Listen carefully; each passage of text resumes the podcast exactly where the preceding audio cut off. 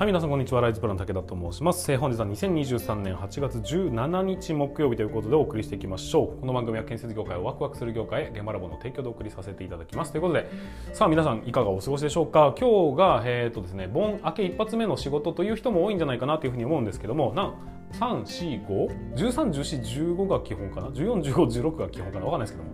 けども。ちょっとわかんないですけど、まあでも僕は一応今日から研修が始まりということで、えー、と多くの人が来ていただきましてありがとうございました。えっ、ー、と、今日研修がありまして、えっ、ー、と、明日もね、2本研修があるんですけども、今日からですか？と聞くと、えっ、と、半分以上がね、今日からですというふうに答えてました。まあ昨日から始まってるっていう人もいるんですが、なんかね、前と後ろで交代交代で休んでますっていう人もいたりして、大体の人は今回はね、6連休ぐらいを取ってる人が多かったなという印象でございます。まあ昔に比べるとやっぱり休みが多くなってきてるような気もしますし、まあそれはいいことだと思いますよ。えー、やっぱりね、こう、中途半端に残業するとかしないとかよりも、かっちりとね、長期休暇を取ることができることの方が、なんか僕にとってはリフレッシュできるかなというふうに思います。まあ当然定期的に休みを取るっていうのも大事なんですけども、でもね、休みを、えー、カチッと取ってこう、例えば旅行に行くとか、えー、なんか、えーと、ディズニーランド行くとかわかんないですけども、そういうね、日程が取れるっていうのも大事なことかなと思ったりします。まあみんなが休んでる時に休みたいという人もいれば、みんなが休んでない時に休みたいという人もいて、その辺の特性も、まあ、個性の一つですんで、その辺を見極めながら、えーと、休みをね、取りやすい環境を上司側は作ってほしいと思いますし、えー、一方で僕らをね、えー、堂々と休める、そんな環境ができるとね、やっぱりモチベーションも上がるでしょうから、そういうふうな、え、取り組みをどんどんとね、していきたいなというふうに思っている次第でございます。はい、ということで本日もスタートしていきますが、用意はよろしいでしょうか？それでは今日も立ち入り禁止の向こう側へ行ってみましょう。thank you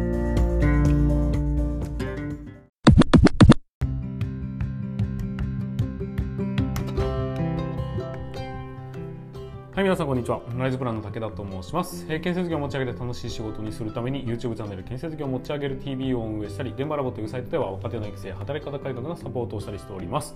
ということで本日も本題の方に進めていきましょう。今日の本題は何かと言いますと、必要とする、されるっていう、そんなお話をさせていただきたいと思います。今回はですね、えっ、ー、と、若者、新人、特にね、えっ、ー、と、まあ、まだまだ技術者としてはまだまだ未熟ですよねという、そのね、若い人たちにとっての有益になるような、そんなお話をさせていただきたいというふうに思いますので、えー、ぜひぜひ最後までご視聴いただければというふうに思っております。えっ、ー、と、ちょっとですね、僕の中でジレンマというものがありまして、えっ、ー、と、2つ、えー、お話をさせていただきましょう。1つ目、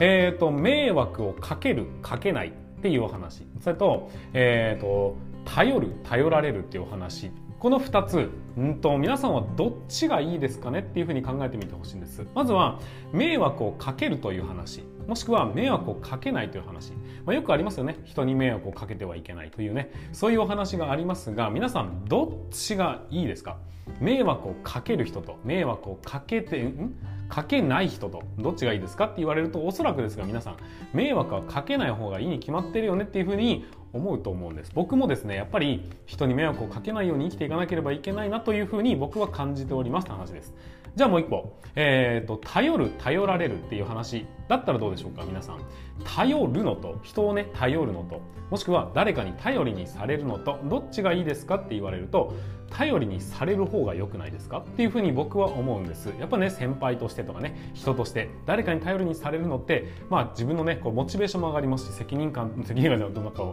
立派な人間になってきたのかなというふうに感じる部分もあると思うんです。はい。ということで今ねこの2つのパターンをお話しさせていただきました。頼る頼られる。迷惑をかけるかけられる。どうでしょうか？なんか矛盾してる気がしません？人間って人に頼られたいと思うんです。だけど一方では迷惑はかけたくないっていうふうに思うんじゃないかなと思うんですがこれってね例えば頼られるっていうのって少し言い方を変えると迷惑をかけている状態ということにもなりませんかということなんです。人は迷惑はかけたくない。だけど頼られたいっていうふうに感じるんです。そういうふうにね感じる人が、まあ、多いんじゃないかなと思います。全員が全員じゃないんで今ちょっと,、えーと、否定させていただきましたが、えーと、全員が全員じゃないとは思いますがでも多くの人は、えーと、迷惑はかけたいとは思わないがでも頼られたいっていう状態になってるんじゃないかなと思うんです。だけど頼られるためにはきっとどこかに、えー、迷惑をかけてる人がいるから迷惑をかけてると思ってる人がいるからこそ自分はねしょうがねえなと頼られてる時にこう力になってあげるっていう場面って存在するんじゃないでしょうか。逆に言うと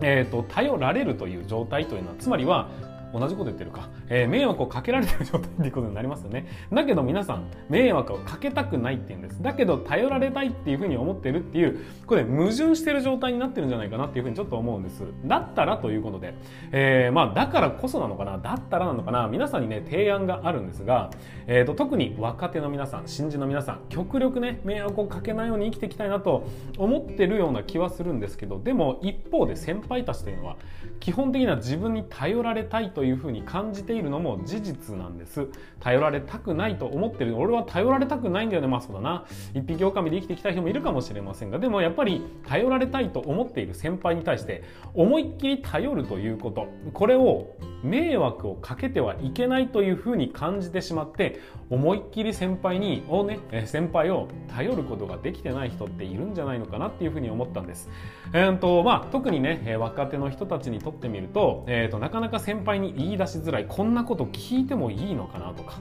え、こんなことで先輩の手を煩わせてしまっていいのかなっていうふうに思うこともあると思うんです。そういう時に当然自分の力で何とかしようと思うのは大切なことだと思います。ですがちょっと考え方を変えてみてほしいんです。そうすると頼らせてあげてる考え方がいいのかどうか分かりませんが少なくとも皆さんが迷惑をかける申し訳ありませんといろいろ考えたんですがでもやっぱり分からないんで教えてももらってもいいでしょうかっていう風な先輩が言われた場合僕が先輩ならですようんと一生懸命やんないで、そして分かんないっす。教えてください。みたいな態度で来られると、さすがにね、なんだお前自分で一回考えろよという気持ちにはなるが、一生懸命考えた上でこういう答えだと思うんですが、どうでしょうかって言われると、それが仮に間違っていたとしても、僕はですよ、迷惑がかけられてるっていうふうには思わないんです。むしろ、俺じゃなきゃダメなんだなっていうふうに頼られてる感覚になってまあしょうがねえないいかっていうふうに教えてしまうんじゃないかなっていうふうに思います、まあ、そういう人がねどのぐらいいるのかは分かりませんがでも多くの人は迷惑をかけたくないと思ってる一方で頼られたいとも思ってるんです。だったらそのね、えー、そこって意外とこうマッチする可能性があるんです。だから迷惑をかけかけるという考え方ではなくて、えー、先輩を頼るっていうこと。これによって結局は皆さんが成長してくれれば結果として皆さんも頼られる存在になるんだと思うんです。こういうふうに人間ってね基本的には持ちつ持たれつで生きていて先輩だってわからないことは上司に聞くんです、えー、皆さんはまだまだ入りたてまだね未熟な状態なんであればきっと皆さんは誰かを頼らざるを得ない状態になると思うんです。でもその頼っているという状態は迷惑をかけているのではなくて先輩にとってみると意外と心地いいものだったりするんですっていうところをちょっとだけ考えていただけると皆さんがね、えーと、聞くに聞けないから申し訳ないからとかいうふうに考えて結果として成長が遅くなってしまっているっていう部分がもしもあるんであれば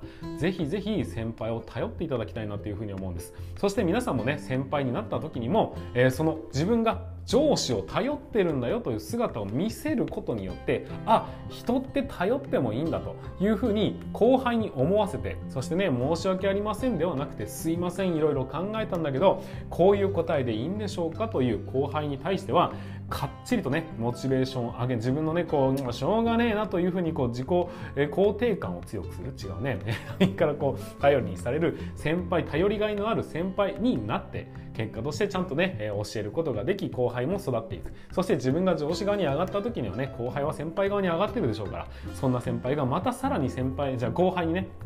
えー、頼られている様を見て成長したなと思う一方で自分もねちゃんと人を頼りにしてるんだと。自分だって一匹で生きてきたわけじゃない。一匹狼で生きてきたわけじゃないんだとちゃんとみんなを頼りながら生きてきたんだからお前も俺に頼れよというつもりで、えー、ぜひ後輩に接してほしいですし後輩である皆さんはどんどんどんどん先輩に頼ってもいいんじゃないかなっていうふうに思ったというのが今回のお話でございます、えー、もっとね、えー、なんていうかな。縮こまらずに、えー、自分だけで生きていく。確かにこうね情報化社会でいろんなところに情報が落ちてるんで自分で調べなければいけないという気持ちになるのは分かるんですがでもそれをやり続けてると先輩が先輩たる威厳を失ってしまう可能性があるんです。だからこそ皆さんはちゃんとしっかり先輩がいるんであればその先輩を頼りにしてで先輩もね後輩に頼られているという気持ちになって結局は負けられないという気持ちが生まれて成長していくもんなんじゃないかなっていうふうに思いますんで、えー、まあやりすぎるのはダメですよ。1から10まで全部じゃなくてちゃんと自分で考えた上で分からないことがあるんであれば、えーと、もう今更聞けないではなくちゃんと堂々と「すいません。お時間いただいてもよろしいでしょうか?」と。ここまで考えたんでこういうふうに思うんですけどこれって大丈夫なんでしょうかという聞き方であれば多分ね先輩たちはウェルカムだというふうに思いますんでどんどん先輩を頼ってそして早く成長することでその恩を返していってはいかがでしょうかというのが今回のお話でございました。はいということで本日も最後までご視聴いただきましてありがとうございました。また次回の放送でお会いいたしましょう。それでは全国の建設業の皆様本日もご安全に。you